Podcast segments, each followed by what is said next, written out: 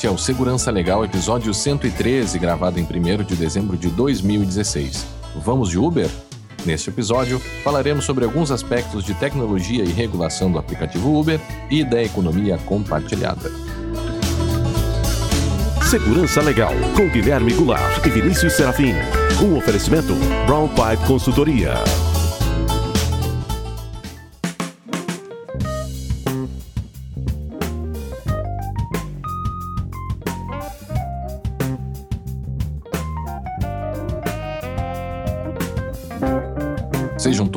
Bem-vindos. Estamos de volta com Segurança Legal, o seu podcast de segurança da informação e direito da tecnologia. Eu sou Guilherme Goulart e aqui comigo está Vinícius Serafim. Tudo bem, Vinícius? Como vai? Olá, Guilherme, tudo bem? Tudo certo. Sempre lembrando que para nós é fundamental a participação de todos por meio de perguntas, críticas e sugestões de temas. Para isso, estamos à disposição dos ouvintes pelo Twitter, no arroba Segurança Legal, pelo e-mail, podcast arroba segurançalegal.com, pelo Facebook, facebook.com.br Segurança Legal, e pelo Instagram, no Segurança Legal, e também no YouTube, youtube.segurançalegal.com.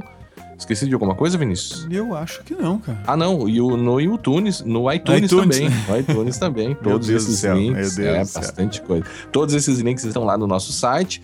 Ah, lembrando também sobre a mudança que tivemos no nosso feed.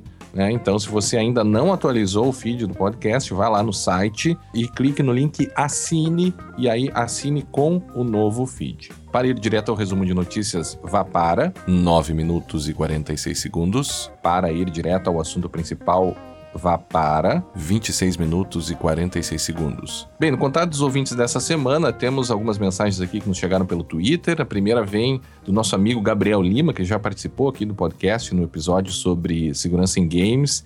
Ele mandou uma foto que circulou aí pela internet ah, do Chris Kobach, né, que seria um, um, um consultor lá de assuntos de imigração dos Estados Unidos que teve uma reunião com o Trump e saiu de uma reunião e teve uma coisa que aconteceu ainda, Vinícius. É, ele, ele, ele, ele não usou um mecanismo de segurança básico, que é uma pastinha para colocar né, É. documentos que você você está carregando.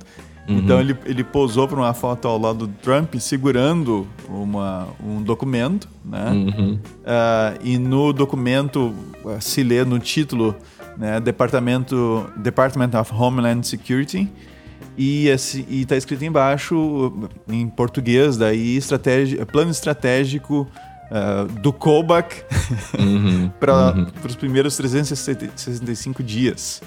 É. E aí a- o primeiro item é barrar a entrada de potenciais terroristas. Pois é, é, é uma- havia algumas dúvidas aí sobre como, como o governo Trump se comportaria nesse, É. nesse âmbito e parece que a coisa foi. É, e, e interessante é o seguinte, você lê coisas ah, sensíveis ali, né? Aham. Então, eles, quer, eles querem atualizar e melhorar, o, né, reforçar o sistema de screening deles, Uhum. de, de filtragem, né? Eles querem também colocar. Ah, meu Deus, não dá para ler a segunda ali. Uhum. Mas e a terceira é reduzir o, a- a- reduzir o, o recebimento de refugiados sírios Uhum. para zero. Olha só. E aí vai, aí tem várias outras coisas ali embaixo que dá ler só alguns pedaços, não dá mais para ler direito. Eles falam, ah, tem um pedaço que fala do muro ali. Uhum. Tem assim, in addition, é, em, em adição aos a 386 milhas ah, do muro atual, né, já o muro já existente. Hum, é. Então tem alguma coisa ali com, com, com o muro, tem o Patriot Act também, que que tem algumas coisas que foi citado ali, então... Uhum. Bom, mas enfim, né, são coisas que mais cedo ou mais tarde vão vir à tona, mas que obviamente elas podiam estar dentro da pastinha. Ele tem uma pastinha na mão até, só que esse documento tá lá de fora. É. Ele tá carregando a que- pastinha. Será que é, essa é a segurança que a gente deve esperar do governo Trump? É, mas essa é, essa é a segurança que a gente acaba esperando das pessoas em geral, né? O pessoal, Bom. é, o pessoal carrega pendrive por aí com. É, com quem nos ouve ou, ou já fez isso, ou tem alguém que faz, ou conhece alguém que faz isso, né? Uhum. De andar com pendrive por aí com um monte de documento da empresa e sem nenhum. ou documentos pessoais mesmo, sem nenhum tipo de cifragem ou proteção.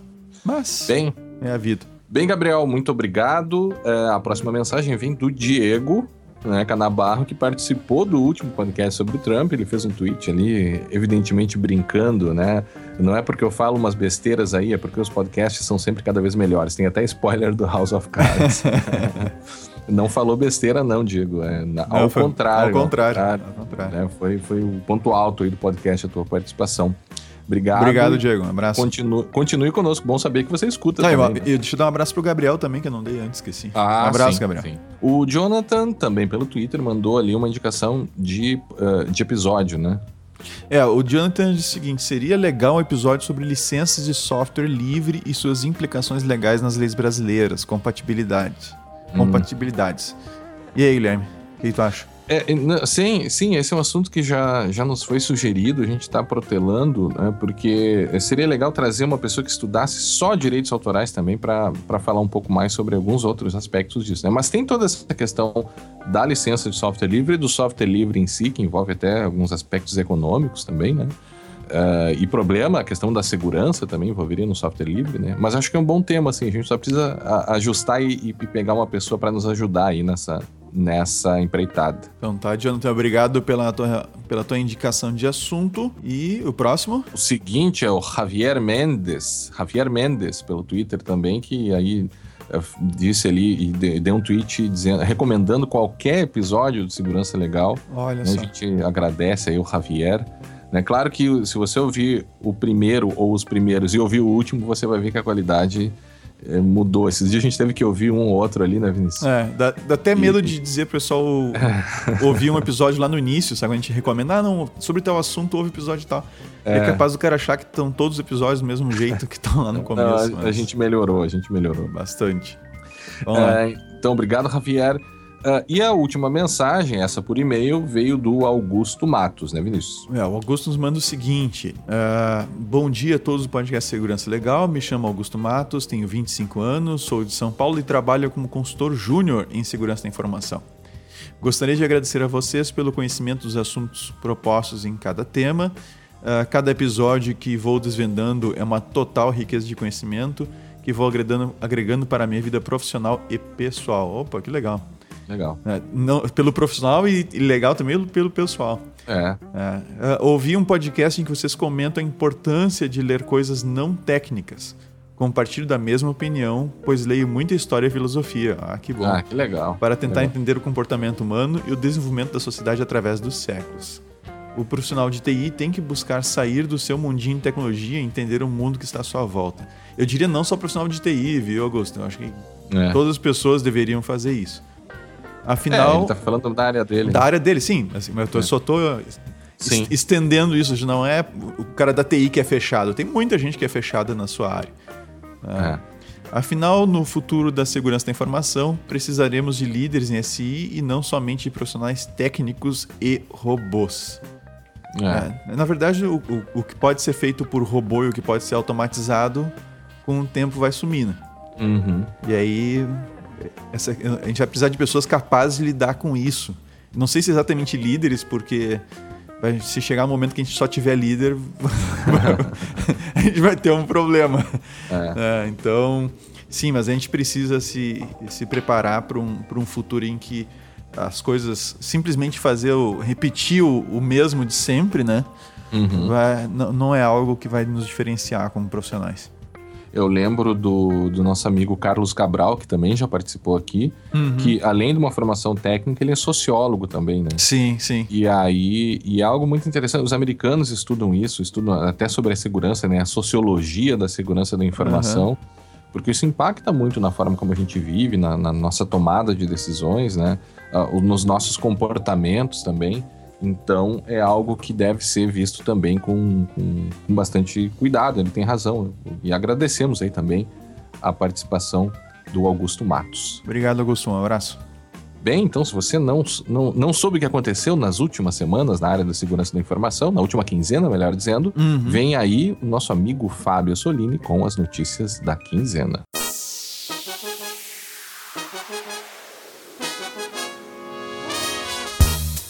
Resumo de notícias com Fábio Assolini.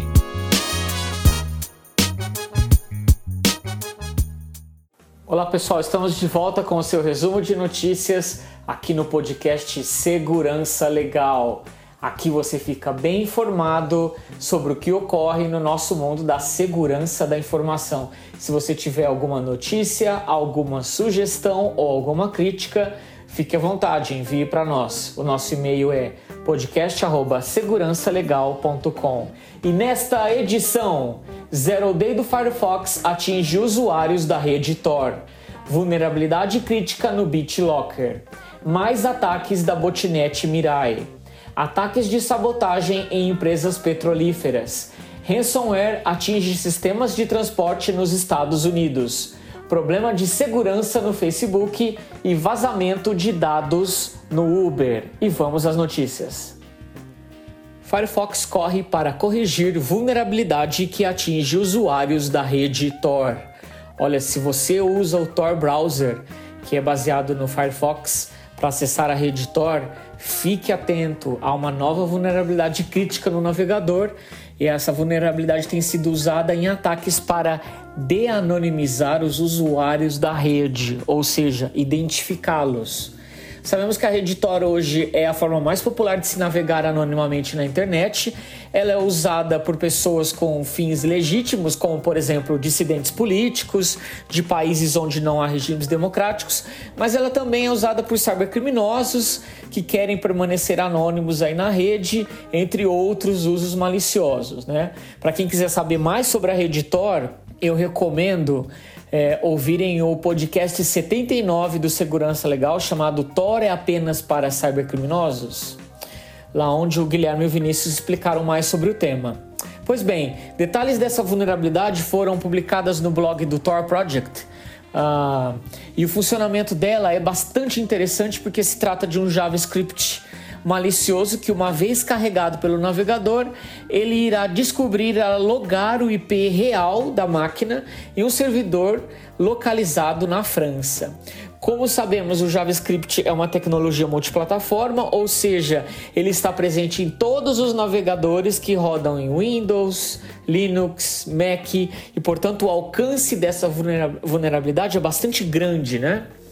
Essa técnica não é a primeira vez que ela é usada, ela já foi usada em 2013 pelo FBI, que usou uma falha bastante similar a essa para identificar um responsável pelo Silk Road, que foi um mercado underground onde se vendia de tudo, de armas até drogas, né? Nessa ocasião também, o FBI uh, ah, usou essa mesma vulnerabilidade para identificar pedófilos que se escondiam por trás da rede Tor. Não se sabe exatamente qual é a utilidade dessa nova falha que apareceu agora, mas alguns sites aventam né, a possibilidade de que provavelmente essa nova falha tenha sido usada em alguma outra operação policial. Bom, o problema, pessoal, é que agora que essa vulnerabilidade é conhecida, o código JavaScript dela, o, o JavaScript malicioso, já está publicado nos, page, nos da vida. Isso pode ser explorado por outras pessoas com objetivo realmente maliciosos, né? Esse código ele pode ser usado inclusive para tentar infectar usuários que estão conectados à rede Tor. É, a Mozilla, fabricante do Firefox, trabalhou rapidamente para corrigir essa vulnerabilidade, portanto, atualize o seu Firefox e se você usa a rede Tor para fins lícitos, não custa nada dizer, desabilite o JavaScript ou se você sentir muita falta dele, use o plugin NoScript para você navegar de alguma forma tranquila, evitando aí problemas desse tipo. E vocês ouvintes, vocês são a favor uh, de que órgãos policiais usem zero days nas suas operações de investigação? Até que ponto isso coloca os usuários normais e inocentes em risco quando essas vulnerabilidades se tornam públicas? Fica aí então a pergunta. Falha no Windows permite burlar criptografia do BitLocker. Sabemos que o sistema Windows tem muitas formas de recuperação de erros, de instalação, de funcionamento ou até mesmo de instalação de updates. E recentemente veio à tona uma vulnerabilidade muito interessante que permite burlar a criptografia do BitLocker, que é o sistema de criptografia nativo usado no Windows e também usado aí por muitas empresas pelo mundo afora. Para explorar essa vulnerabilidade é necessário ter acesso físico ao equipamento, o que não é difícil quando, por exemplo, você deixa o seu notebook num quarto de hotel ou em algum lugar aí longe dos seus olhos, né? ao começar o processo de instalação das atualizações, se você pressionar as teclas Shift F10, alguém pode ter acesso a um prompt de comando e esse prompt de comando vai te dar privilégios elevados. Esse recurso existe já em algumas versões do Windows, desde lá o, o Windows NT, é, existe no Windows 7, no Windows 8, mas ele se tornou uma vulnerabilidade realmente só agora no Windows 10, porque ele permite que administradores resolvam problemas durante a instalação de um update, uh, mas isso agora se tornou um problema. Quando essa combinação de teclas ela é apertada, ela é acessada, então esse administrador ele vai ter acesso ao sistema de arquivos de tal forma que o BitLocker ele é desativado. Imaginem aí o risco, por exemplo, de um executivo que tem o seu notebook roubado ou perdido é, e alguém que saiba da existência dessa vulnerabilidade poderá ter acesso aos dados é, que, hum, mesmo que estejam lá criptografados, poderão ser acessados em uma unidade onde foi usado o BitLocker. A falha foi descoberta pelo analista Sam Lilo, que publicou os detalhes no seu blog pessoal. A Microsoft está ciente do problema e os administradores de rede aí preocupados com essa vulnerabilidade, até que a Microsoft faça algo, existe aí um workaround que funciona e que pode mitigar o problema.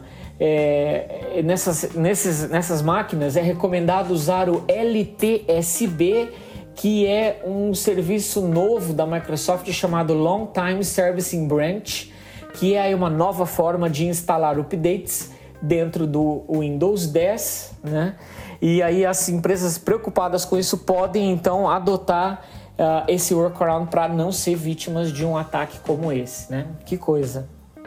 Nova variante da botnet Mirai atinge 5 milhões de dispositivos e muitas vítimas no Brasil. É, a botnet Mirai continua dando trabalho. A empresa de segurança Flashpoint confirmou a existência de uma nova variante dessa botnet que pode ter infectado até 5 milhões de dispositivos. Os países mais infectados, segundo a empresa, são Inglaterra, Alemanha e, vejam vocês, o Brasil.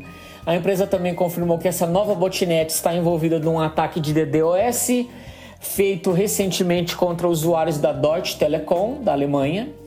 Uh, esse ataque afetou roteadores dos clientes da empresa, deixando muitos deles sem internet essa semana. Isso de certa forma já era esperado, eu até comentei aqui no programa passado que com a publicação desse, do código-fonte da botnet Mirai, novos ataques iriam aparecer, mas nós não esperávamos que eles chegariam tão rápido quanto chegaram, né? A Flashpoint ainda detalhou que essa nova variante ela é baseada na primeira versão do Mirai, mas com algumas melhorias. A primeira versão usava a porta TCP/23, que é a porta do Telnet, e também a porta uh, TCP 2323, mas essa nova variante usa os protocolos TR64 e TR69 na porta 7547 e assim eles conseguem explorar vulnerabilidades de roteadores, modems e outros dispositivos aí conectados, né?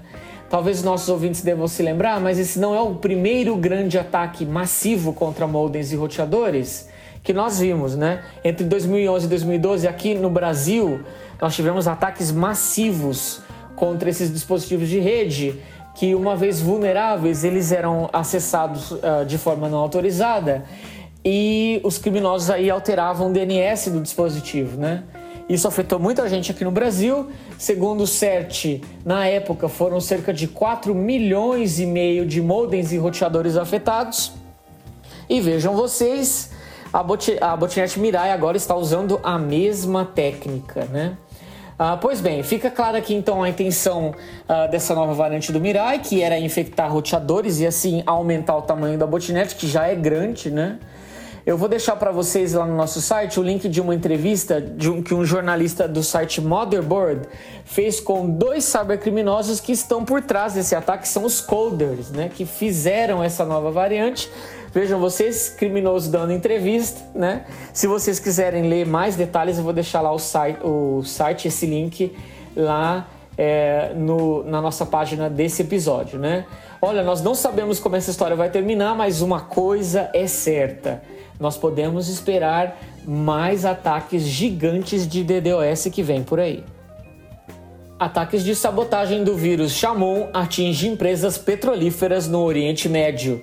Olha, depois de um tempo sumido, ele está de volta.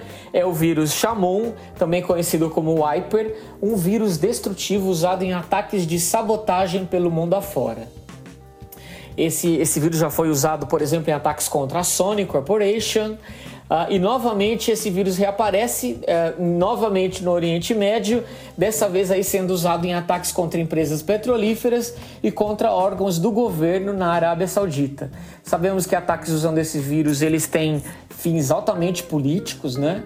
Em um blog que é publicado pela Symantec, eles confirmaram aí detalhes desse novo ataque é, e são bastante interessantes porque para adentrar dentro de uma rede Uh, esse vírus, os atacantes se usam de técnicas geralmente usadas por ataques APT. Eles se valem de movimento lateral, utilizam bastante o Mimikatz para é, capturar senhas de administradores, né? E uma vez entrando uh, nessa rede, eles vão usar o LDOS, que é um programa legítimo, mas que é usado aí para formatar máquinas.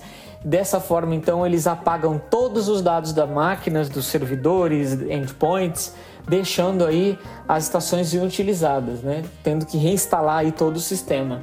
Sabemos que o Shamu não é o único vírus destrutivo que existe, os nossos ouvintes vão se lembrar aí do famoso Stuxnet, né?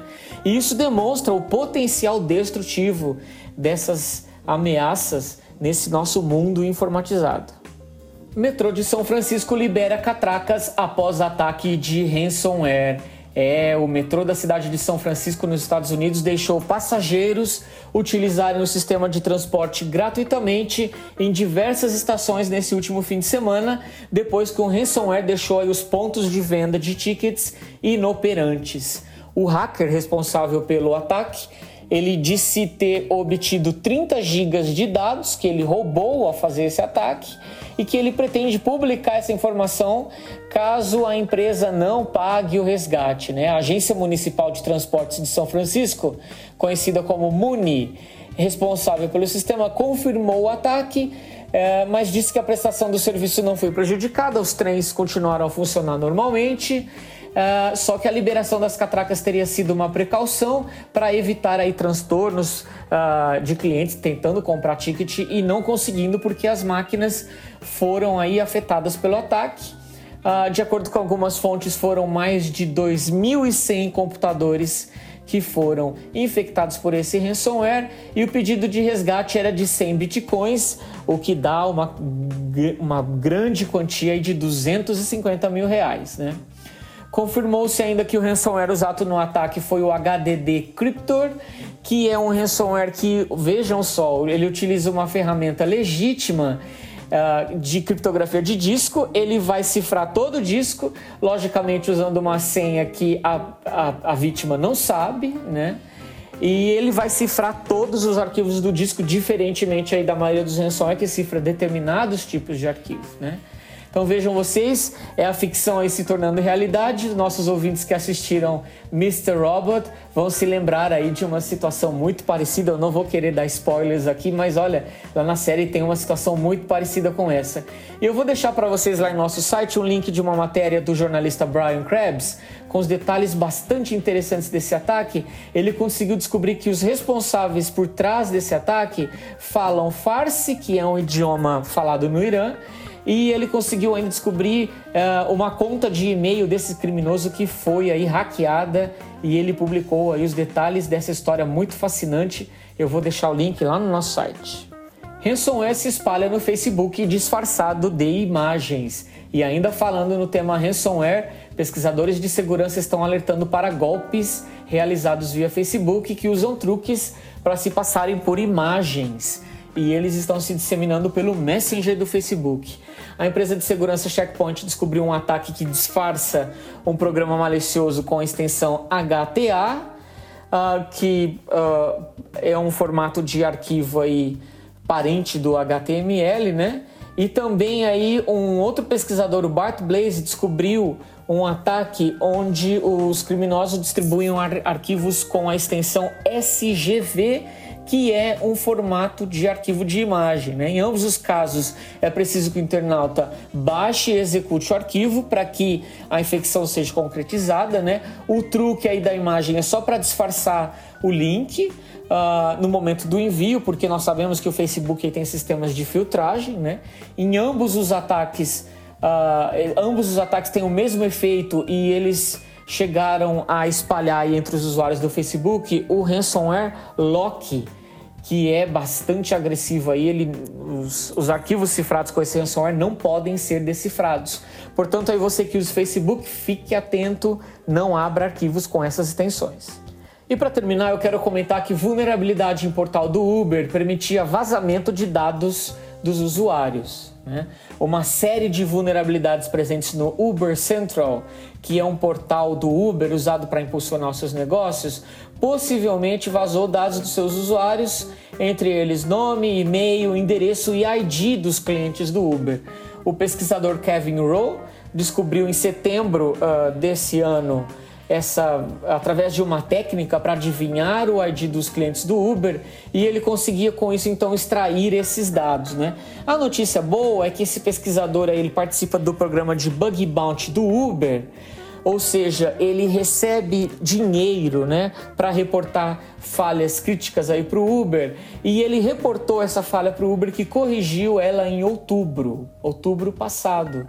Sabemos aí que o Uber é um serviço bastante polêmico pelo mundo afora, mas olha, quem vai falar mais sobre esse tema na continuação e as suas implicações legais é o Guilherme e o Vinícius na continuação do podcast. Muito obrigado por sua atenção. Nos vemos na próxima edição.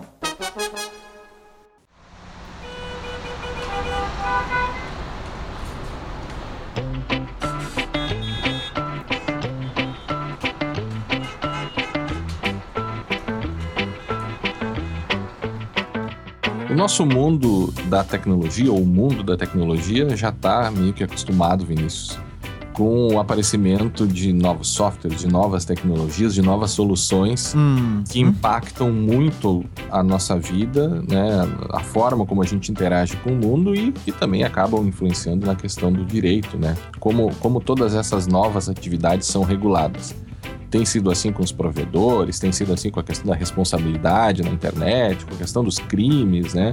E a gente sempre acaba encontrando, quando, quando defrontado ou confrontado com, com novas coisas, uma série de problemas, uma série de novos conceitos, né? Uma série de, de questões que a gente não imaginava que a gente teria que resolver. E parece que o Uber é um desses grandes exemplos, né? Uh, porque é algo novo, podemos dizer, é, é uma inovação, a gente vai falar sobre isso um pouco adiante ali. Enfrenta uma série de problemas de regulação também, os, os, em todos os lugares do mundo onde o Uber chegou. Você teve uma série de conflitos, né? E conflitos até físicos, né? Sim. né? De, sim. de, pessoas aqui, no, aqui no, no Rio Grande do Sul. Tivemos situações de taxistas que é, que bateram em, em, motoristas do Uber, enfim, é, manifestações. Teve até uma situação isso... que envolveu passageiro, né? Passageiros também chegaram a ser, a agredidos, ser agredidos né? Uh, pessoas que não eram do Uber confundidas com motoristas uh -huh. do Uber tendo que se explicar, enfim. Então por causa, já era uma... Por causa de estar tá, tá num carro preto, né? É, ou dando carona, é, ou dando carona para alguém, né? Então, então é algo que, que a gente... É um tema bastante interessante e a gente resolveu falar, até abrindo um pouco o, o leque aqui de assuntos do, do podcast, né? Sendo... Não é bem uma questão de segurança, é uma questão de regulação, mas também é uma questão de tecnologia, né, Vinícius? Sim, sem dúvida nenhuma. Porque, é, na verdade, quando a gente fala em tecnologia ali na, nessa questão do Uber, é, é, a aplicação da tecnologia, né? Uhum. Então nós comentávamos antes se, se o Uber era uma inovação tecnológica, né?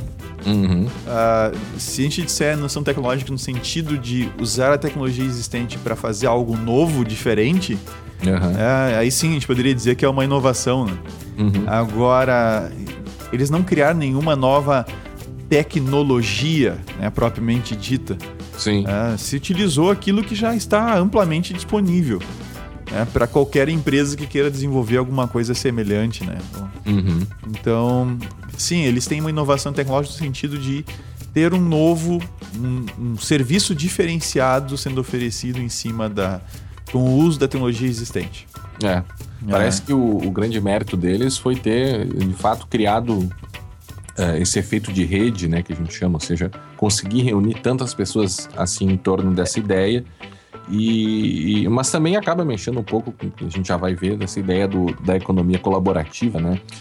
Um dos aspectos aqui, Vinícius, que chama atenção é como os estados têm tentado regular a questão do Uber, né? Uhum. É, e tem um, um, grande debate sobre a licitude do, do serviço, se, se o fato de ele não ser regulado propriamente, ou de não existir nenhuma lei regulando esse serviço, se faria com que ele fosse é, proibido de ser prestado. Né? E aí tem uma, uma série de discussões principalmente envolvendo a questão da regulação do transporte, que é um tema que a gente não quer tratar aqui. Claro, não pode deixar de referir, né? Uhum. Mas que a, a, regulação e como os estados regulam essa questão de quem pode prestar o serviço de transporte, sem dúvida é algo bem desenvolvido, mas há um certo vazio aí regulatório acerca do Uber. Então, o que acabou acontecendo foi que, é, não só no Brasil, não só no, no Brasil, sim, mas no mundo inteiro, mas principalmente aqui no Brasil, houve uma série de tentativas de proibir é, a prestação desse serviço, inclusive leis municipais tentando proibir, né? inclusive no Rio, a, a, recentemente teve uma lei nesse, nesse, sentido e o Tribunal de Justiça depois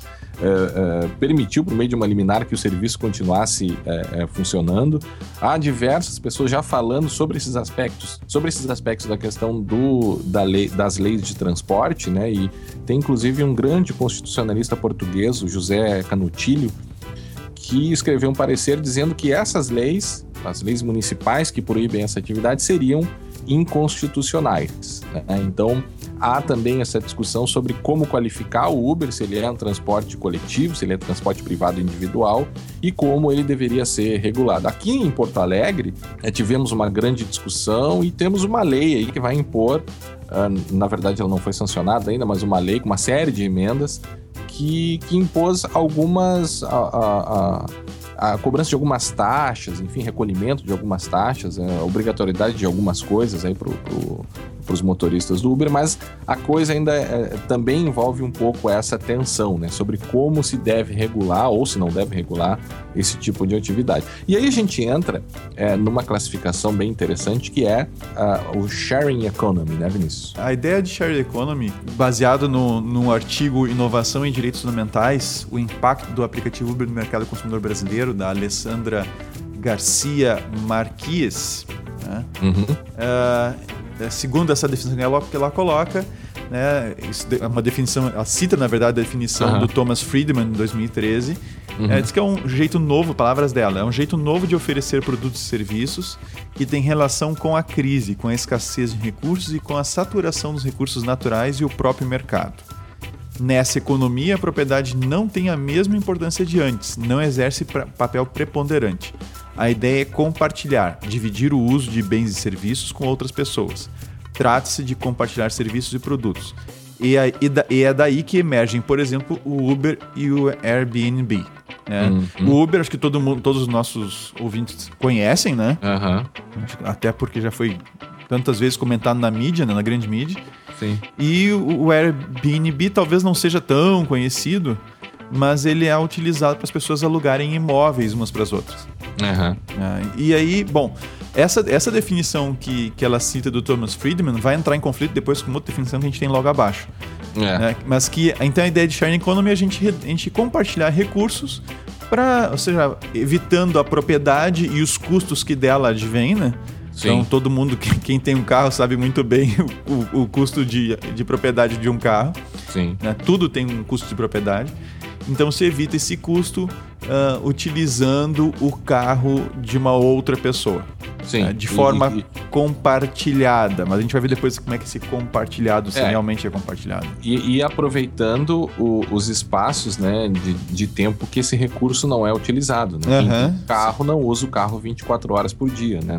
Pelo menos no meu caso, grande grande parte do momento o carro está parado. Né? Exatamente. Né? Ele é pouco utilizado, então. Parado, é ocupando uma vaga de garagem em algum lugar. Vaga, é. E, e, e esse é um, a ideia é que você consiga aproveitar também esses momentos em que o, o recurso não é utilizado para compartilhar com outras pessoas. Mas tem um artigo é, é, da Harvard Business Review né, que coloca um pouco em, em xeque essa ideia de sharing economy, esse conceito, essa buzzword que todo mundo fala em sharing economy, sharing economy. Eles colocam um pouco em xeque isso, né, Vinícius? Sim. Uh, esse artigo, inclusive, para esse a gente tem um link para o anterior, não sei se a gente tem um link para colocar aqui, está na é. internet. É, o, é, não, esse antigo, esse, o anterior foi publicado na revista na revista? Consumidor número 107. A pessoa não é aberto na internet, a pessoa vai ter que buscar ah. isso depois. Podia ser Creative Commons. Né? É, poderia. Poderia, seria poderia. bem útil. É. Mas já o artigo uh, desse de Harvard, uh, cujo, cujas autoras é a Diana Eckhart e a Fleura Bardi, uh, eles estão. Esse artigo está publicado na internet, a gente vai botar o link depois nos show notes para ele. Uhum. E elas colocam em xeque essa questão se é realmente sharing economy. Uhum. Será que o Uber realmente é sharing economy? Assim, pro, pro, pro desavisado como eu era até, até alguns dias atrás, antes de ler esse artigo, antes de ler esse artigo e, e estudar um pouco mais o tema, Uh, sim, me parece que é, por, né? Me parecia que era, porque uhum. a pessoa realmente já tem o carro dela ela está recebendo para compartilhar o carro dela com uma outra pessoa. Né? Uhum. Mas lendo esse artigo, qualquer um que tiver a oportunidade de ler esse artigo aí, que a gente vai botar o link no show notes, uh, vai verificar que isso não é verdade. Ou seja, o Uber não é shared, shared economy. Tá? Uhum. E aí eu vou ler aqui um trecho traduzido livremente, uma livre tradução que a gente fez, tá? Uhum. Que, que, ela, que ela coloca o seguinte: que isso não seria sharing economy, seria access economy. Uhum.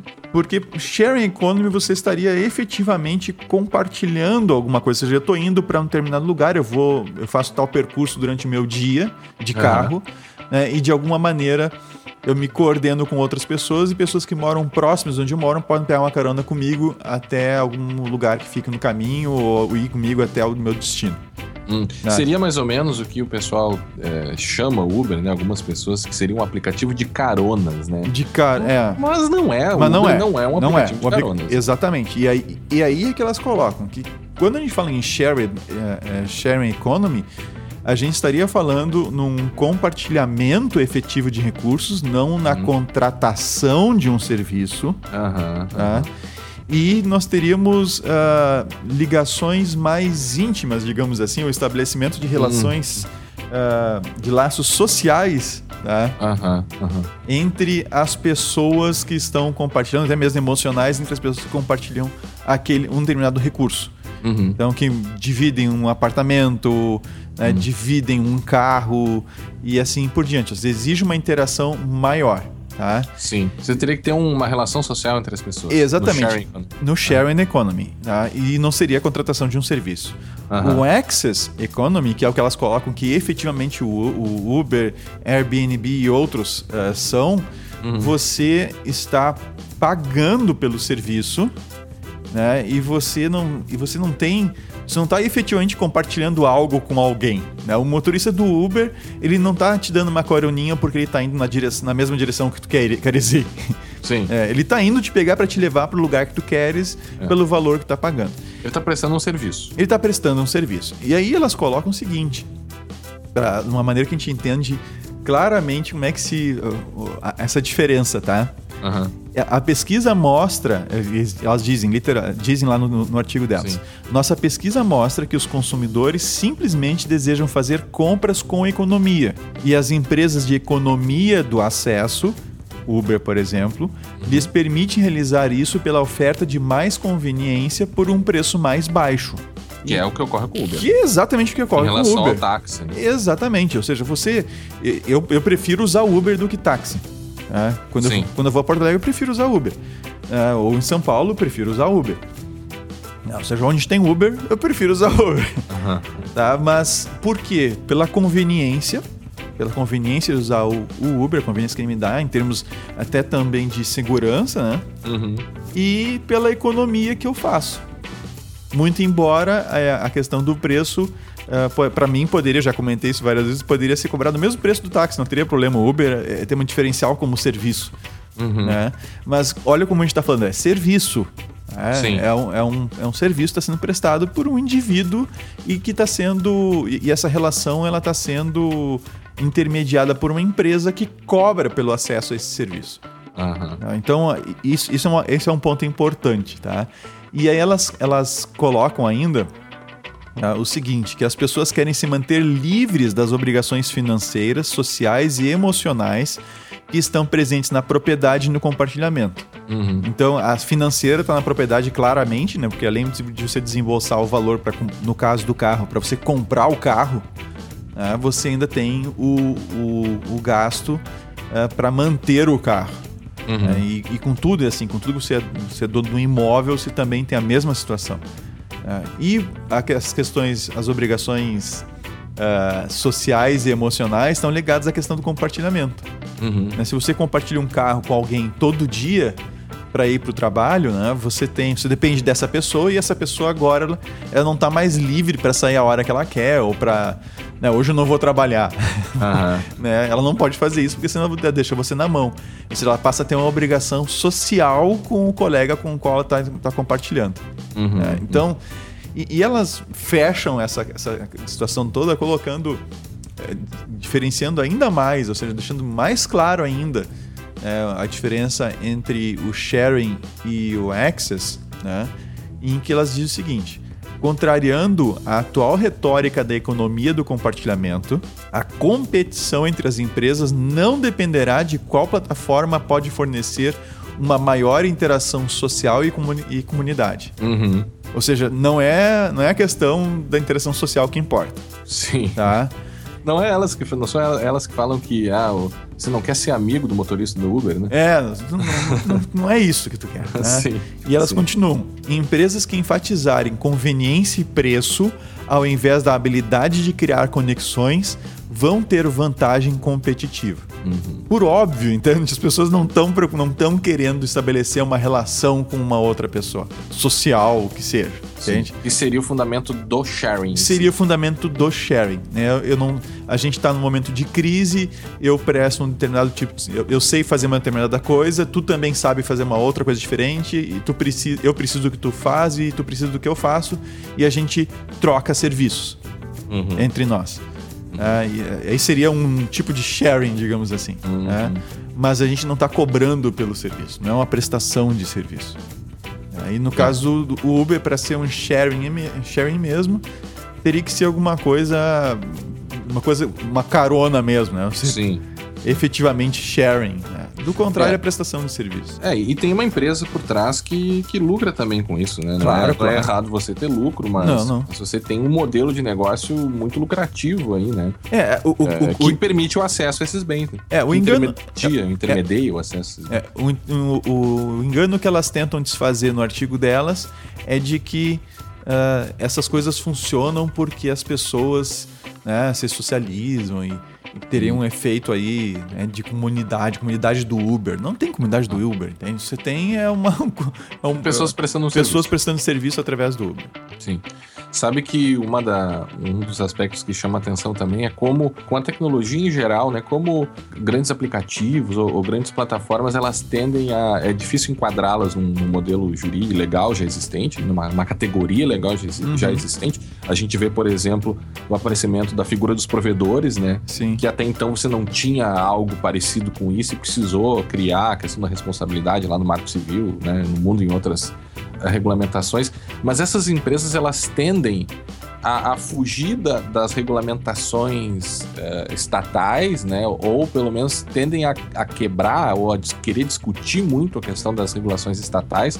Veja o exemplo do WhatsApp, né? Uhum. Tem todo esse embrólio aqui no Brasil, não pode dar, a- não consegue interceptar, consegue, o Estado diz, não, mas você deve interceptar, ele diz, não, mas eu não tenho como, e aí fica aquela discussão lá, mas pode uma empresa não respeitar uma ordem judicial nesse sentido? Poderia ela criar um sistema que não permitisse respeitar uma ordem judicial? Um grande debate, né? Uhum. Mas o interessante é que o Uber ele também foge um pouco da ideia de contratos tradicionais que a gente tem, né? E aí tem um problema do direito do consumidor, né? A gente poderia dizer que a relação que o usuário, que o, que o passageiro tem com o Uber, ou Uber ou a Uber, não sei qual, como é que eles chamam, é a Uber ou, ou, Ah, ou, eu chamo de Uber. Não, ou Uber, Ah, tá? te confesso que eu não. Então, A Uber como empresa, né? A é, empresa talvez, Uber. talvez. Mas o que ocorre é que há uma relação de consumo. Claro que é, eles poderiam tentar desclassificar ou dizer que eles são meros intermediadores, e como intermediadores, eles poderiam tentar fugir de se enquadrar como um fornecedor de serviços que eventualmente poderia ser responsável por eventuais danos aí que o, que o passageiro tenha no uso desse serviço, né? um fato do serviço, melhor dizendo. Agora, é, nós também temos uma outra relação contratual. Ah, e sem esquecer que é um, um, problema parecido com o que a gente passou com o Mercado Livre, né? Porque o Mercado Livre, em algumas decisões lá do início, quando começaram a aparecer, ele tentava se eximir de qualquer responsabilidade. Ele dizia: não, Sim. eu apenas coloco o vendedor em contato com o comprador. Eu sou como se fosse um classificado, né? Classificados. Mas o que ocorre é que eles sim tem um lucro com isso, sim eles prestam algum serviço. E aí começaram a aparecer uma série de, de decisões responsabilizando o Mercado Livre por danos ocorridos. Né? O cara compra um produto e não recebe aquele produto. Como o Mercado Livre ganha com isso, uh, e aí vira uma cadeia aí de, né, de, nessa prestação de serviço, ele também seria responsável. Então tem esse problema aí do, do direito do consumidor. Eu desconheço uma decisão que tenha envolvido algo no, nesse sentido com o Uber, mas a gente também tem a relação relação do motorista com o Uber. Hum. E aí tem toda aquela discussão se é ou não uma relação de emprego. E é interessante porque trabalho é. é o, a, as pessoas que atuam no Uber, os motoristas que atuam no Uber, eles prestam um trabalho, eles prestam um serviço, mas eles trabalham. Sim. Eles vi, muitos e, vivem disso. Sim. Alguns não. Alguns, Al, alguns, alguns são eventuais, é. são eventuais motoristas do Uber, né? Exato. Mais daquela linha, o cidadão vai para a faculdade e faz uma corrida do Uber ali enquanto ele vai para a faculdade. Outros não. Outro cidadão está desempregado e, e, passa a trabalhar com, com, o, com o Uber, né? Grande parte dos motoristas que eu, que eu já peguei, eu sempre converso, pergunto e tal eles trabalham efetivamente com aquilo, seja por uma opção ou seja porque estavam sem emprego e passam a viver daquilo. E isso é muito curioso porque e também indica uma fuga do contrato ou, ou uma fuga do modelo de direito do trabalho, porque não se reconhece até então, né? É uma discussão, mas até então não se reconhece essa relação de emprego. Uh, na Califórnia começa a se discutir isso, tem uma ação coletiva onde uh, os motoristas pedem esse reconhecimento de relação de emprego mas ao mesmo tempo há meio que uma discussão assim no Brasil, e alguns já começam a se movimentar nesse sentido, porque ele assume, né, ele assume parte do risco do negócio, né, que uma relação de emprego quem assume é a empresa, né? Mas se a gente for comparar, ou se a gente for verificar quais os, o, o, o, os riscos que o Uber tem na prestação de serviço, que é praticamente zero, ele só oferece a plataforma, poderia-se dizer que ele fica com grande parte uh, do valor, já que ele não sofre risco nenhum, já que ele não suporta risco nenhum, né? Uhum.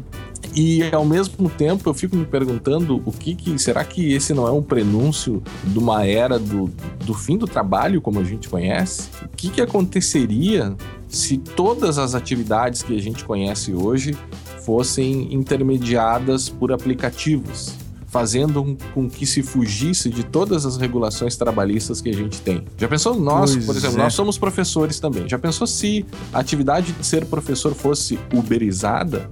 E você ah, perdesse todas as tá. garantias. Tá. Que, É, é, realmente, não, não, realmente, quem, quem dá aula tem uma série de garantias, né? Porque tem carteira assinada, aquela coisa toda, né? Uhum. Pelo menos em geral, já tem notícias de lugares que não são assim. Uhum.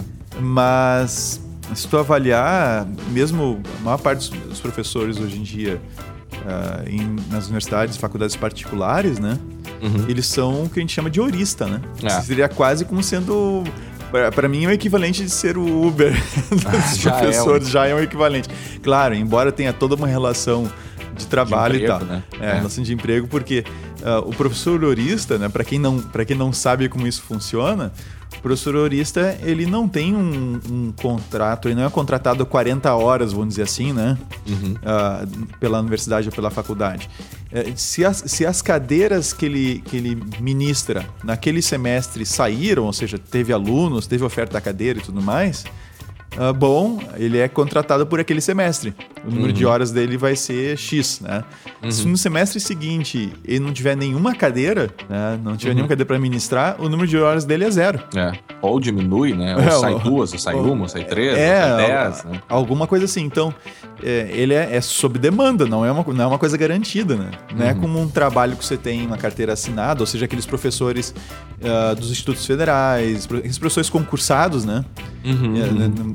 Nas universidades federais e outros institutos. Uh, aí sim, aí eles têm 40 horas, são, são empregados daquela, daquela instituição, uhum. né? e eles dão algumas aulas eventualmente, né? Dão, dão algumas cadeiras e tem todo o resto do tempo para trabalhar lá né? com pesquisa, uh, na própria questão administrativa eventualmente. Sim. Uh, sim. Então, eu, eu acho que a gente já tem meio que Uber dos professores. É. a gente já tem um pouco disso. Sabe, sabe, não, acho que tem razão. É, mas eu, eu ainda me preocupo com isso, sabe? Eu, eu, a gente sabe e muito se discute sobre a flexibilização do direito do trabalho brasileiro, né, que ele seria em algumas situações muito protetivas, protetivo mesmo, a despeito de vários problemas de direito de trabalho que a gente tem, que é muito caro ter um empregado, né, que se, se flexibilizasse poderia ter um aumento nas relações de, né, no aumento dos empregos. É uma discussão econômica uhum, que, que, envolve isso, né? E eu até eu admito sim há coisas que talvez precisem ser flexibilizadas, mas eu não creio, não, não, eu não sou economista, né? A gente deveria ter dito isso logo no início, né? A gente não é economista e a gente está falando aqui sobre economia, né? Mas eu não creio que a eliminação do direito do trabalho seja a, a resposta, né? Por mais que a gente discuta que, que pode se flexibilizar, eu, eu, retirar, até porque o trabalhador diante do empregador ele é a parte mais fraca, né? E, o, e o, é algo que ocorre um pouco com o Uber, porque o, o, aquele que trabalha com o Uber, ele perde o poder e a capacidade de barganha com, a, com o Uber e ainda praticamente arca com todo o risco da atividade dele. Né? Se é, ele mas, trabalha... mas aí a justificativa de quem. A justificativa que o pessoal coloca é: ah, mas se ele não tiver afim, ele pode sair fora, né? Pois é, mas pode percebe outro. que. Por, claro, mas percebe que há pessoas que trabalham com isso, há pessoas que sobrevivem com isso. E aí você teria alguns problemas de se, essa, regula, se essa relação é completamente desregulada, o Uber pode, por exemplo, chegar e dizer: a partir de amanhã você vai, que de fato foi o que aconteceu, né? A partir de amanhã você vai ganhar 25% menos do que você ganhava, porque nós baixamos a tarifa. E aí, ao baixar a tarifa, joga no colo do motorista isso e faça com que ele tenha que trabalhar um quarto a mais do que ele teria, né? 25% uhum. a mais de, de, tempo de trabalho é, para ganhar a mesma coisa que ele ganhava. E isso é, no direito do trabalho não se admite e num direito contratual, vamos, tá, vamos imaginar que não, não se aplicaria o direito do trabalho, mas no direito contratual isso também é bem complicado. Você tem um contrato contrato com, com uma empresa e você diz: ah, amanhã, a partir de amanhã eu vou mudar o valor desse contrato, desse serviço aqui. Vai ser menos, eu vou te pagar menos a partir de amanhã. Você não pode fazer isso. E a partir do momento que você tem pessoas que sobrevivem disso, se a gente coloca aí a, a dignidade humana, né, é, é algo que não pode ser absolutamente desprezado. E fora outras coisas, eventuais problemas com o aplicativo, né, avaliações negativas e coisas desse gênero, ou, ou até um erro no aplicativo pode retirar o, o, o, motorista do aplicativo e fazer com que ele não consiga mais trabalhar. E eu conversava hoje, Vinícius, com o, o meu amigo D'Artagnan Ferrer, professor de Direito Penal, de Direito do Trabalho, que é uma para mim uma grande referência que eu tenho em, em, em direitos do trabalho. E a gente conversava e eu disse para ele: será que nós não poderíamos buscar um meio termo de regulação para o caso do Uber? Ou seja, não é uma relação de emprego, mas também não é um, uma, um autônomo completamente. Será que essa não seria a forma de buscar um meio termo?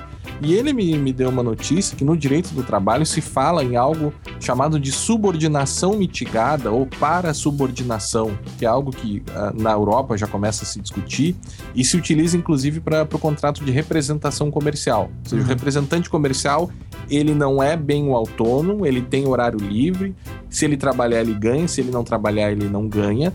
Mas ele ainda tem alguns direitos trabalhistas, né? Com ausências também de direitos, mas eles têm, eles têm alguns, ele tem esses, esses empregados, né? Teriam alguns direitos trabalhistas que garantiriam um mínimo de proteção para esse tipo de profissional. E me parece que no âmbito do direito do trabalho, esse, essa seria a resposta, buscar um meio termo. Claro que se a gente for comparar a situação de um motorista de táxi para um motorista de Uber, me parece que é melhor ser motorista de Uber, né? porque o cidadão tem uma autonomia maior, ele não fica.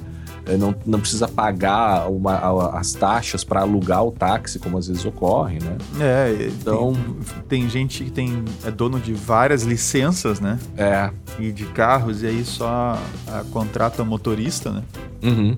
Para o motorista, se ele, se, ele tem, se ele tem um carro particular, é, já, que já é mais fácil ele. Quer dizer, é mais caro para adquirir, né? Sim, sim. É, que tem esse, tem esse detalhe, né? O taxista ele, ele compra um, o carro por um valor bem menor que do valor de mercado normal. Sim, mas ele tem que pagar a concessão. Mas ele tem que pagar a concessão e que não é barata. É, e, e, e a, é, isso acho que diferencia um pouco o Uber do Airbnb, porque no Uber você presta um serviço de fato, enquanto que no Airbnb você cede, você permite o uso de um bem é, que está lá parado, né? no caso, um apartamento ou um é, quarto. É, um apartamento. Não, então, não acho que teria uma diferença de, de regulação, por exemplo, do Airbnb. A gente fala sempre é. em economia compartilhada, mas dentro desses modelos de economia compartilhada, você tem modelos diferentes de serviços também. Uhum. É, eu não, sei, eu não sei se é tão diferente assim o Airbnb, assim, diferente no sentido de que no Uber o motorista ele tem que estar dentro do carro, pelo menos por enquanto, né? É, é. Pelo menos por enquanto. É. Ele tem que estar dentro do carro. No, no caso do Airbnb, a pessoa tem que manter o imóvel em condições e tal, não seja. Sim. Ela, ela não está lá, ela, ela o trabalho, ela não está prestando um serviço diretamente, né, no sentido de Sim. ela pessoalmente estar atendendo uh, ao, ao cliente, né? Isso não acontece, como acontece no Uber.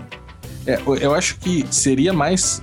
Eles seriam bem semelhantes, né? Ou se a gente fosse aplicar o modelo do Airbnb ao Uber, seria algo semelhante de, ah, o meu carro aqui não está sendo usado, você vem aqui, pega o carro, anda com ele e depois me devolve. É, é, o modelo Airbnb aplicado ao Uber seria assim. Uhum. É, uh, o, o, e o modelo Uber aplicado ao, ao, Airbnb seria o dono do imóvel ficar dentro do imóvel prestando serviços, né? Arrumando, fazendo limpeza, arrumando o quarto, fazendo comida para a pessoa, né?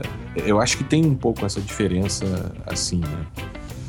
Um outro aspecto que se debate também do Uber é se é, ele afeta a livre concorrência ou se ele cometeria práticas de concorrência desleal. Uh, o CAD tem um documento chamado Mercado de Transporte Individual de Passageiros, Regulação, Externalidades e Equilíbrio Urbano, onde eles concluem, eu passo a ler aqui, sem embargo, conclui-se que não há elementos econômicos que justifiquem a proibição de novos prestadores de serviço de transporte individual. Para além disso, elementos econômicos sugerem que, sob uma ótica concorrencial e do consumidor, a atuação de novos agentes tende a ser positiva. Ou seja, se você já tem um, um monopólio dos táxis, segundo o CAD, seria bom que você colocasse outros players nesse mercado, uhum. porque a concorrência faria com que a qualidade de todos os serviços melhorasse. Então, nesse ponto de vista, eu, eu de fato concordo com o CAD. Eu acho que, que é, é bom não parece que o modelo de proibir seja algo, uh, seja algo a ser adotado. Não, você tem que regular, você tem que, né, se for caso, impor, uh, cobrar impostos, impor as taxas necessárias lá para o serviço do Estado, porque isso melhoraria a livre concorrência. Porém, eu acho que há alguns indícios aí de práticas um tanto quanto predatórias, ou até mesmo de concorrência desleal é, feitas pelo Uber, porque, em primeiro lugar, o, o, o, custo do táxi é muito maior. Claro, o Uber o, não tem culpa. Custo, o custo para ele operar, né? Não o custo, custo para operar, sim, é maior. Ah, mas o Uber não tem culpa disso, de fato. Agora, o que se diz, isso tem até uma fonte aqui que a gente vai colocar lá no, no show notes, é que o Uber, ele, ele é uma empresa tão grande e ele já tem tanto dinheiro, inclusive tem aportes de Google, de Amazon, de Goldman Sachs, é, e também em função da própria dificuldade de se cobrar impostos e taxas desse tipo de serviço é, para o Estado, o que acaba fazendo é que eles suportariam o baixo custo das corridas, ou seja, eles uh, est não estão tendo lucro nesse primeiro momento, embora já tenham grande dinheiro, né? Então, se, estão bastante dinheiro, estão se dando ao luxo de não ter lucro só para destruir a concorrência, destruir os táxis, por exemplo, e visando um lucro lá no futuro. É. Então, essa poderia ser, um, poderia ser algo bem grave se de fato o Uber está fazendo isso, porque destruir a concorrência uh, com um preço artificialmente baixo é, é concorrência desleal, né? É, esse, é, esse é, se chama dumping, né? É. é. Um outro aspecto, Guilherme, uh, é a questão da privacidade, né? Obviamente, para funcionar, ou seja, um modelo para o Uber funcionar, ele precisa, uh, por exemplo, saber quem você é. Né? Uhum. Você, ele precisa ter lá a forma de pagamento, você tem que ter cadastrado de, o Pay, não sei se dá para usar PayPal agora, mas dá, dá você tem que usar. Eu, eu, usei cartão de crédito a primeira vez que eu fiz. Uhum. E, e obviamente ele tem que, sabe, tem que ter dados do, do GPS, por exemplo, saber onde é que você anda. Né? Onde é, qual é a sua localização, uh, saber a localização do motorista, uh, conseguir juntar essas. Unir essas duas pessoas aí num, num lugar só. Uhum. e, e a priori, né? A priori poderia parar por aí, né?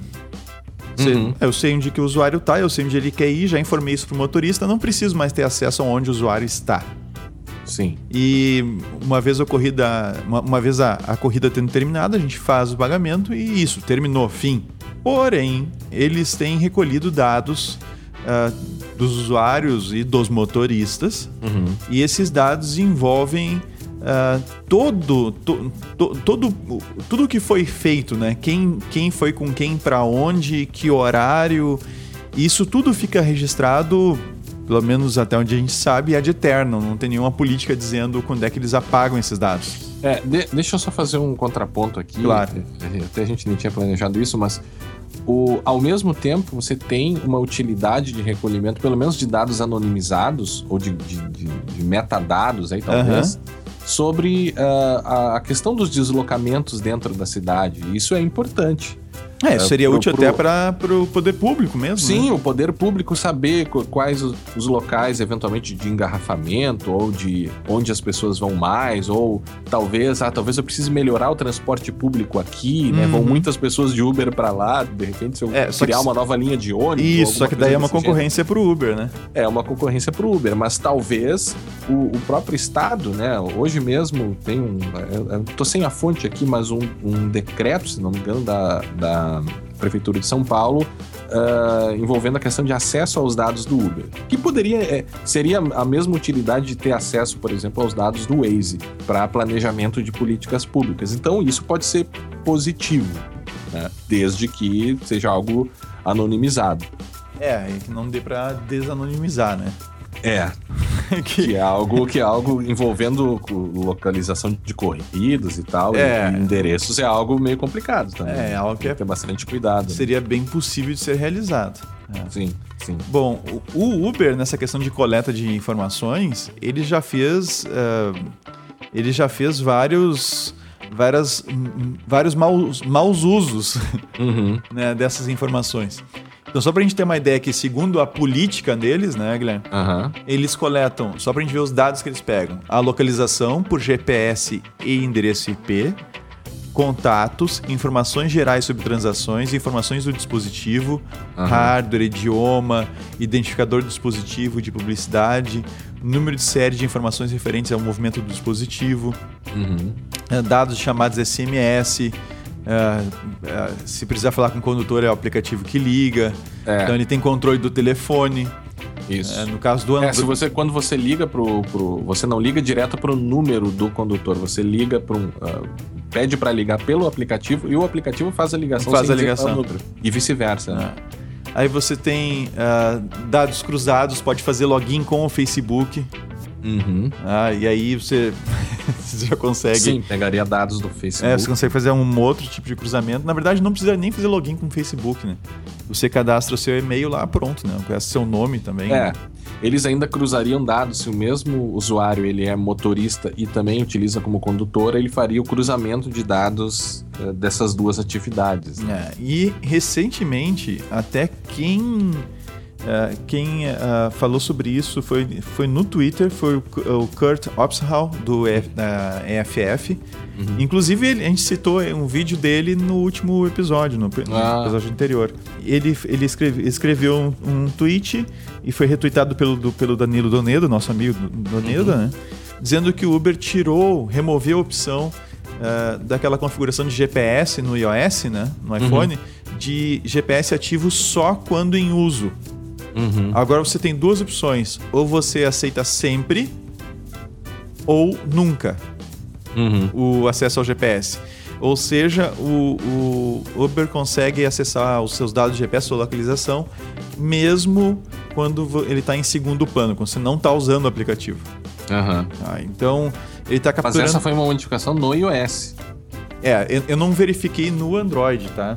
Uhum. Até eu tenho um Android. Não, que... mas foi o iOS que fez isso, não é o aplicativo do Uber. Não, é o aplicativo. Não, o aplicativo fez isso. Ah. O aplicativo fez isso. Uhum. Não é um, isso não é do iOS. O iOS uhum. ele oferece o recurso do, do aplicativo requisitar uh, sempre o acesso ao GPS, né? Uhum. Uh, só quando em uso. E, e, a outra opção é nunca. Uhum. São as três opções. E aí, e aí o aplicativo escolhe o que, que ele quer oferecer para o usuário. Uhum. E o Uber, no caso, está oferecendo apenas sempre ou nunca. Se você coloca nunca, você não consegue nem mesmo acessar o aplicativo para ver os seus dados lá das corridas anteriores. Eu sei porque isso aconteceu comigo. Uhum. É, nós dois estávamos vendo, né, que a gente estava conversando a respeito das corridas que a gente já tinha feito. Sim. Pois é. Quando eu peguei, eu desativei o, o, o GPS do Uber, deixei desativado. Se não estou usando, eu já deixo desativado. Uhum. E aí eu fui procurar as informações das últimas corridas que eu fiz. E, para minha surpresa, eu não, nem conseguia chegar no menu. Sim. Eu, uma limitação imposta pelo aplicativo. É, eu, eu tive que ir lá acionar o GPS para conseguir acessar, liberar o acesso ao GPS para conseguir acessar as minhas informações. É, mas se não fosse só isso, tem uma outra coisa é, bem. Tem uma outra coisa bem interessante, tá? Lá no, no, no iOS, junto lá das, das, da permissão, tá? Uh, existe uma explicação do, do acesso, né? Sobre o acesso, que é colocada lá pelo fornecedor do aplicativo. Uhum. Tá? E no caso do Uber, a explicação, eu vou ler aqui para vocês, ela é bem interessante, tá? A localização, inclusive, tá para mim nesse momento nunca. Tá? Uhum. Eu vou ter que passar para sempre. Pronto. E agora aparece o seguinte: a explicação do aplicativo, ou seja, fornecida pela Uber. Sim, tá? sim. Abre aspas. A Uber recolhe agora os seus dados de localização desde o momento do pedido da viagem até cinco minutos após o final da viagem, inclusive quando a aplicação está em segundo plano. Tá? Esta ação serve para melhorar as, as recolhas, os destinos, o serviço ao cliente e para reforçar a segurança. Pode desativar a qualquer momento os dados de localização nas definições de, de dispositivo do seu telemóvel, português de Portugal. Uhum, é, saiba mais em, aí tem que é o link para mais informações do Uber. É, parece que é um, um recolhimento excessivo de dados, né? É, o interessante é o seguinte, você pega o... Até tu colocou isso ontem, né? Uhum. Tu pega o Uber pra ir no lugar e tu não quer que eles saibam que lugar que tu foi... Sim, desce antes do lugar. É, tu desce antes do lugar, tem que descer e lembrar de desativar o GPS. É, é, sabe que essa questão do, do Uber e o uso do GPS eu, eu estava mantendo desativado né? E ativo quando usa e depois desativa. O problema é que você esquece disso, né? De desativar e desativar. Claro, Sim. ativar o aplicativo avisa. Mas ao mesmo tempo você perde a funcionalidade de se roubar o seu telefone e você descobrir onde ele está, né? Não, mas... Porque o GPS vai estar desligado. É, mas aí a questão do. Você desativa o acesso ao GPS só para o aplicativo do Uber, né? Sim, mas é, eu estava uh, desativando todo. Ah, todo. todo ele. Ah, bom. É, é, aí sim. É, é, essa questão é, é bem, bem é, para mim, invasiva, né? Mesmo ah, por, que seja por motivos de segurança, ah, se você foi sequestrado, enfim, vai saber, me parece que não justifica. Ah, a questão é a seguinte, Guilherme, que ele, é o velho problema. Se fosse usado para isso, poderia todo mundo ter um. Uhum. um é, já, é, já é o próprio dispositivo, já é o próprio celular, né? É. Mas poderia ser todo mundo chipado, entende? Sim, e, é. e- e tu saber onde tá todo mundo o tempo todo. Claro. Então ninguém conseguiria sequestrar ninguém sem que essa pessoa fosse. sem que se Sim. soubesse, entende? É- Era Sim, só uma- ia ser só uma ligação da, da pessoa, né? A tá, polícia. Pra pu- a polícia, ou, É. ou outro órgão, nasceu, né, que existisse, que fazia esse monitoramento, Uhum. e dizer, ó, fulano de tal desapareceu. Daí eles diriam, ah, fulano de tal está em tal lugar. É. Sim, mas você aniquila com as liberdades fundamentais da, da pessoa. É, É, assim, é, privacidade acabou, né? provas de mau uso tem um. um- o, o Richard Stallman, quem conhece o Rich- o Richard Stallman, sabe como ele é. É, as- as suas a natureza das suas posições. Ele tem um Sim. artiguinho lá no, no, no site dele, The Reasons Not to Use uh, Uber. E algumas coisas são exageradas, evidentemente, mas tem umas coisas bem, Bem, interessantes. bem do estilo dele, né? bem do estilo dele. E uma delas é que o, o Uber conseguiria saber as pessoas que saíram para ter uma, um, um one night stand, né? Um Aham. sexo casual, uma, uma Aham. ficada de uma noite ou alguma coisa assim. Em função de saber se a pessoa pediu, foi para um lugar diferente, não voltou daquele lugar, ou seja, que ela dormiu lá. Isso dito por um executivo ah, do Uber. E daí foi uma, comentários inapropriados do ah, Vice President, Senior Vice President Emil Michael. Ah, foi tirado do ar depois, mas fica o link aqui pro show notes de provas É. que, que eles utilizariam para esse tipo de, de. Não é diferente de toda a empresa que recolhe dados pessoais, né? O uso de Big Data e, e a realização de inferências sobre os lugares onde tu vai ou sobre as tuas preferências em função dos lugares onde tu vai. É, são dados muito sensíveis, né? São. E tem um detalhe, é, uma- uma coisa que já, eu já prometi fazer aqui, mas não deu para fazer ainda, tá? E os meus alunos ainda estão trabalhando nessa questão. Mas tem um trabalho feito por alguns alunos meus que justamente lidam com essa questão de coleta de informações. E eles coletaram informações de uma maneira bem menos invasiva, mas muito menos, aliás, praticamente nada invasiva, Aham. né, de pessoas Uhum. né, que, que estão na rua e tal.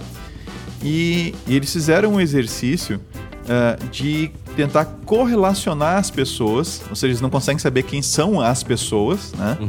Mas eles conseguem identificar, eles conseguem diferenciar indivíduos, mas não sabem quem são esses indivíduo- indivíduos. Uhum. E aí eles conseguem fazer o cruzamento de dados das informações que eles levantaram e com base nesse cruzamento eles identificarem ah, relacionamentos e consequentemente as pessoas que se encaixam naqueles relacionamentos. Uhum. Ah, e a coisa não eles estavam tentando fazer de forma automática, né? Uhum. Mas infelizmente deu um probleminha com o algoritmo que estavam fazendo. Mas eles acabaram demonstrando manualmente que a coisa funciona. Sim. Tá? Essa que essa correlação funciona.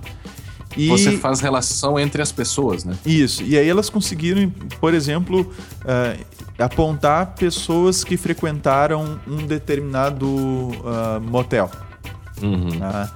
E, e, inclusive eh, verificar se essas pessoas eram as mesmas dos seus relacionamentos normais, digamos assim, corriqueiros. Sim. Tá? Então você, você com um nível de, de, de coleta de informação muito menor e praticamente nada invasivo eh, do que o, o Uber tem. Aham. né? então você fica imaginando o tipo de brincadeira, entre aspas, né? Sim. Que o Uber pode fazer nesse, desse jeito. É, e, é- e isso é permitido pelo, pelo uso, né, pelas, as, pelo política de privacidade, que diz o seguinte: tem uma cláusula aquelas velhas cláusulas genéricas, né, de melhorar serviços, facilitar interações, desenvolver recursos, evitar fraudes e executar análise de dados, testes e pesquisas, bem como monitorar e analisar tendências de uso e atividade. Ou seja, eles podem descobrir qualquer coisa que você faz. Qualquer tipo de inferência com base nesses dados, diante dessa cláusula genérica, eles poderiam fazer. Exatamente. Então, é, esse é o perigo, entende? E, aí a, ve- a velha questão, você coleta as informações e você não sabe exatamente para que, que elas estão sendo utilizadas ou vão ser utilizadas. E aí, apenas, é, eu posso fazer meu comentário final aqui, Guilherme? Antes, só sobre o GPS, antes de terminar, ainda Ah. falando sobre o GPS, tem Manda uma ver. outra cláusula uma- um- um- na- no- nessa política, né?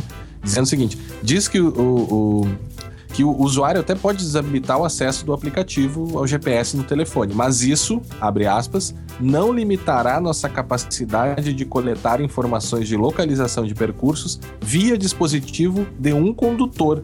Ou seja, você ainda conseguiria utilizar o aplicativo com o GPS desligado, dizendo me pega em tal lugar, Aham. né? Mas ele ainda saberia, evidentemente, onde você vai, visto que ele sabe onde o condutor está indo. Não, e precisa não, o- mas, não, mas, eles não ligado. mas eles não precisam dessa informação do condutor, porque quando você pede o carro, você tem que dizer onde é que você quer. Então eles, eles já têm essa informação. Então, Guilherme, já fazendo as minhas considerações finais aqui, é, eu acho que esses serviços, esses novos serviços são bem-vindos. né? Acho que eles tendem a, a melhorar ah, os, os serviços prestados de maneira geral, os táxis vão ter que dar um jeito de melhorar, vão ter que melhorar a sua, Uhum. é, o- o desde o atendimento, né, a questão de ar-condicionado ligado no carro sempre, né, sem aquela desculpa do ar estar estragado e tal. É, então, é, vai ter que melhorar para competir com esse tipo de serviço como, como o Uber. É, sim, a gente deve, a gente deve cuidar para para que as pessoas não fiquem desamparadas, no sentido de que elas não possam ser exploradas de uma maneira é, eu não sei se a exploração é uma coisa que é- pode ser justa de alguma forma, mas, Uhum. Aham. mas, que, mas que, a relação, que a relação seja justa e seja Sim. boa para ambos Seja os lados. equilibrada. Seja, Seja equilibrada, equilibrada. né? E acho que sim, é é mais é uma relação mais leve do que uma relação trabalhista tradicional, né? Uhum. E talvez por isso, talvez não, certamente por isso os custos são mais baixos e eh, a gente tem um pouco mais de facilidade para organizar o, o, o serviço, né?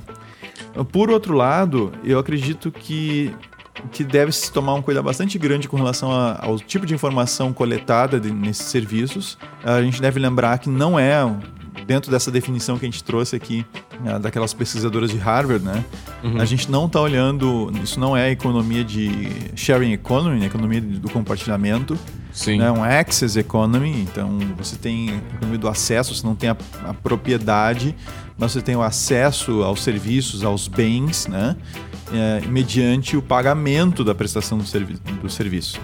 Uhum. Então, acho que sharing economy a gente está para ver ainda, sabe? A, questão do sharing economy acontecer mesmo. Sim. né? Até lá a gente, tem, a gente tem um access economy.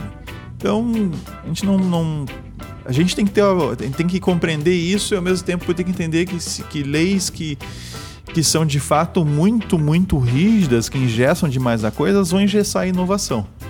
Aham. Vão engessar ah, outras iniciativas que vão surgir, que vão competir com o Uber, outras que não tem nada a ver, vão ser outras áreas que vão atingir e vai, vai acontecer a mesma coisa, vai ser desafiado o vai ser desafiado dizer, o status quo, né? Uhum. né, do que a gente tem em termos de leis e tal. E sim, a gente vai ter que, com o tempo, vai ter que adaptar. Não dá pra acreditar que todas as leis que a gente tem vão servir pra sempre. Até eu lembrei agora que tu comentou a questão da. Tu passou aquele negócio da.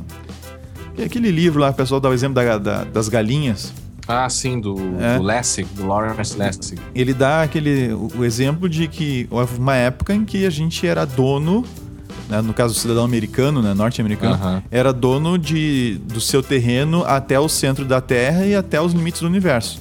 É. Nos- aí veio a aviação, se. Olha, não tem cabimento eh, essa lei. não tem Sim, cabimento ele- negócio eles, desse jeito. eles, eles queriam pedir, é, os donos de, de alguns terrenos, né, com a, Aham. no início da aviação, queriam que a- a- as empresas de aviação pedissem uma autorização para passar passar, por- por, cima Do da- seu terreno. do seu terreno. né? E aí a, a Suprema Corte diz, não, não, não tem sentido. Não tem sentido. Ou seja, a lei caducou, a lei não, não, não serviu mais. Né? Então, acho que a gente tem que prestar atenção nisso e sendo, sempre buscando um equilíbrio. Né?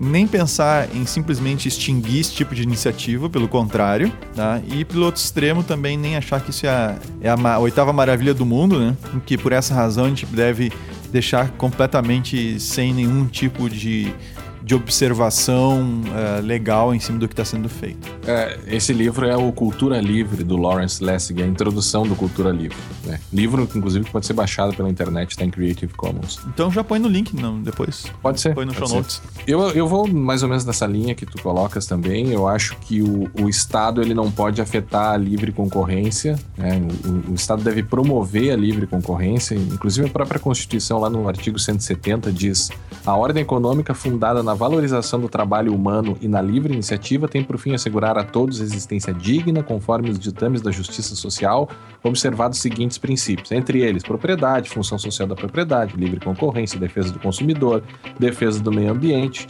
redução das desigualdades regionais e sociais, busca do pleno emprego, tratamento favorecido para empresas de pequeno porte, não, não importa. Ou seja, claro que tem a livre iniciativa, mas conforme a própria Constituição, a livre iniciativa também é limitada por uma série de outros princípios que, que devem ser respeitados junto com a livre iniciativa. Claro que os estados eles acabam tendo uma, uma intenção, né, uma, uma sanha de regular ou de proibir uh, me parece que não no melhor interesse público, mas sim numa mera ideia de, de captura regulatória, do tipo, ah, vai ser do jeito que eu quero, ou eu quero manter antigos modelos de negócio por talvez inter algum interesse que uhum. eventualmente o Estado tenha, né? Mas a livre iniciativa e a livre concorrência devem devem ser um mote, não se pode proibir esse tipo de coisa. Nessa ideia de, junto com a, a, a, a livre iniciativa, a atividade econômica livre, como a gente tem que, que, que promover, que o Estado tem que promover, uh, tem a dignidade. Né? Tem a redução das, desigualdades, das desigualdades, tem a ideia de justiça social, e talvez nessa linha a gente deva buscar um meio termo de regulação, por causa dos, dos motoristas do Uber, né? naquela ideia uh, que o meu amigo D'Artagnan Ferrer colocou da subordinação mitigada ou para subordinação, onde você teria um meio termo entre um autônomo e um empregado, para garantir um mínimo, mas o um mínimo do mínimo ali de algo para esses motoristas, para que eles também não fiquem à mercê, de repente o cara se machuca ou fica doente e não consegue é, mais trabalhar, enfim, ou, ou, evitar que eles sejam excluídos, enfim, eu não, não imagino como deveria ser essa regra, mas buscar no direito estrangeiro que já trata sobre coisas dessa natureza. E por fim, a questão da, da privacidade, de fato, e da proteção de dados é talvez um, uma das maiores preocupações, porque esse tipo de empresa, conforme a gente já viu, avançam muito nos limites uh, do uso de dados, né? Então é algo que a gente sim precisa se preocupar e essa é uma coisa que também precisa, o Uber precisa se é, é, se submeter às regulações de proteção de dados e de privacidade, né? para que a gente não, não saia uh, machucado dessa relação. Ok? Perfeito. Bem, então nos encontramos agora no. Vai ser o penúltimo episódio do ano, Vinícius, que seria o episódio 114, e depois vemos com o, viemos com o último episódio do ano, que vai ser a nossa já tradicional retrospectiva junto com o nosso amigo Fábio Solini. Então nos vemos no próximo episódio do Discurso Legal. Até a próxima. Até a próxima.